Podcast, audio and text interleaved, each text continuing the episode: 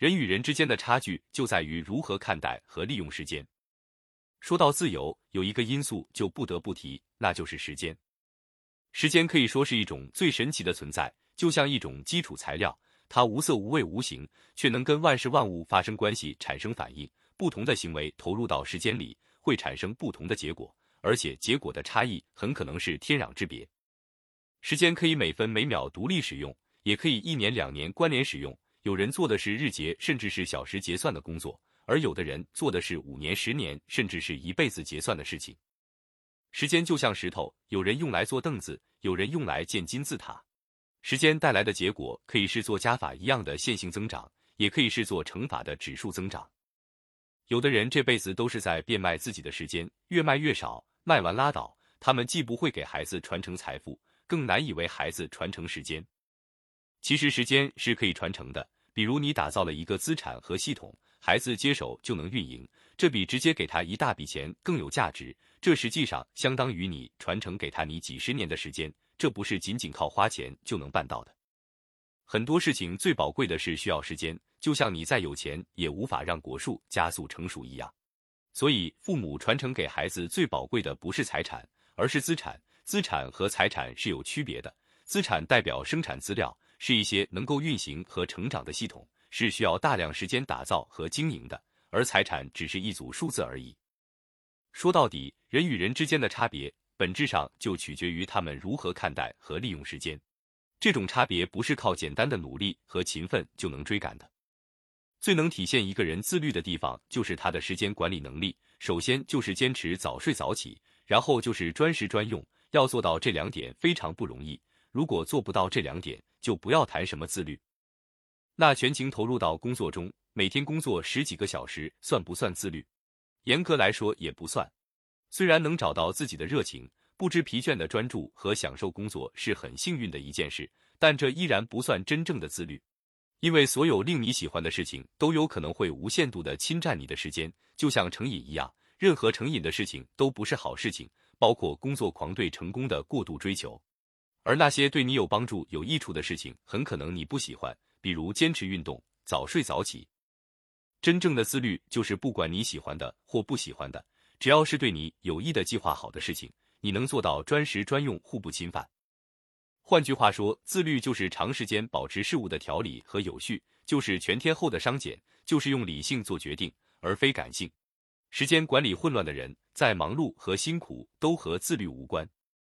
自律不是沉迷于做自己喜欢的事情。而是能坚持保质保量的做自己不喜欢但有价值的事情，就像上图这块蛋糕一样，这个时间段的内容我再喜欢，也定时定量不多吃，而不是喜欢的事情就多做，包括正向积极的工作和学习也不行。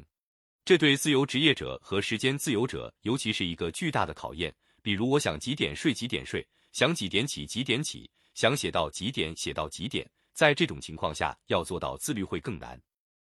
我本人做自由职业太久了，对时间几乎没什么概念了。什么早晚高峰、周末、节假日、高价机票、抢酒店、发愁接孩子、陪孩子、看电影、读书、运动，统统没有概念。因为随时都可以。也正是因为这些事情占用了大量的时间，可以说一不留神就进入一种铺张浪费的地步，一天一天的做不了多少工作上的事情就过去了。不夸张的说。没创业之前，每天真正投入在工作上的事情可能很难超过四个小时，而且身边也有很多同样职业状态的人，所以仿佛全世界都很闲一样。但偶尔接到一些网友咨询，了解到他们为因为工作忙、加班不能亲自带孩子而苦恼，才意识到时间对于有些人来说是多么的奢侈，能够实现工作与生活的平衡是多么的不容易。时间这东西真的就像氧气一样，太多了没什么用。你感受不到它的存在，但稀缺了真的会很难受，就会产生透不过气的感觉。说到底，我们的一生就是在和时间玩游戏，我们的生活状态甚至是生命质量都取决于我们利用时间的能力。你必须和时间做朋友，深刻的理解时间，尊重时间，珍惜时间，利用时间，才有可能挣脱时间的枷锁，获得自由。一味的变卖时间，只会让人越发的举步维艰。时间就像一条狗，有的狗喜欢暴冲。俗称撒手没，而有的狗就乖巧听话、善解人意，这不是天生的，它需要驯化。你的狗，也就是时间，是什么样的呢？是你牵着时间的鼻子走，还是被时间牵着鼻子走？在今天这个移动互联网信息爆炸的时代，人最容易的就是被碎片化，可以说就像肥胖和贫穷一样容易，像空气氧化金属一样容易。你只需要顺着自己的惰性，你的一切都会被碎片化。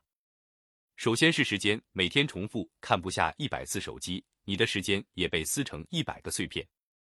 然后是输入，越来越没有耐心阅读一部完整的书籍，甚至连看完一篇长文的耐心也没有了。一两分钟的短视频成了最受欢迎的精神粮食，因为不需要思考，就像最好下咽的零食，因为不需要咀嚼。零食的好处是方便快捷，瞬间满足；坏处是没什么营养，不健康。你有多久没有好好吃顿正餐了？最后是输出，随着性子随便写点东西，当然是最容易的。紧扣主题形成系统，就需要克己和自律了。所以做自媒体东拉西扯的多，深耕细作的少，半途而废者多，坚持不懈者少。碎片化带给职业和创业的冲击也是一样，频繁跳槽者多，术业专攻者少，追逐风口赚快钱者多，布局长线看远期者少。如果不能有意识的保护自己的时间和注意力，那么信息爆炸就会把你最大的原材料时间和精力冲击为碎片。不要说建高楼，连个院墙都围不起来。最后你会发现，你什么事也没干成，因为你的一切都在不知不觉中被粉碎了。表面上看，碎片化破坏的是你的时间和精力，深层次损害的是心智。你会发现自己进入到一个越来越快、濒临失控的状态，再也找不回平静、缓慢的节奏去做一件特别长远的事情。甚至可以说，焦虑很大程度上就来自于对时间失去控制权，进而带来的无力感。高度自律就是剥离掉个人喜好和情感，完全出于事物的本质去做事，也就是达到了一种无我的境界，就是极致的理性。时间是人最原始、最宝贵的资产，人与人之间的差距，很大程度上取决于你如何看待和利用自己的时间。一个人是否自由的重要标志，也在于他是否能够自由的支配自己的时间。说到底，我们一辈子就是在跟时间玩游戏，时间里藏着你想要的任何东西。前提是你懂得如何利用和发挥时间的价值。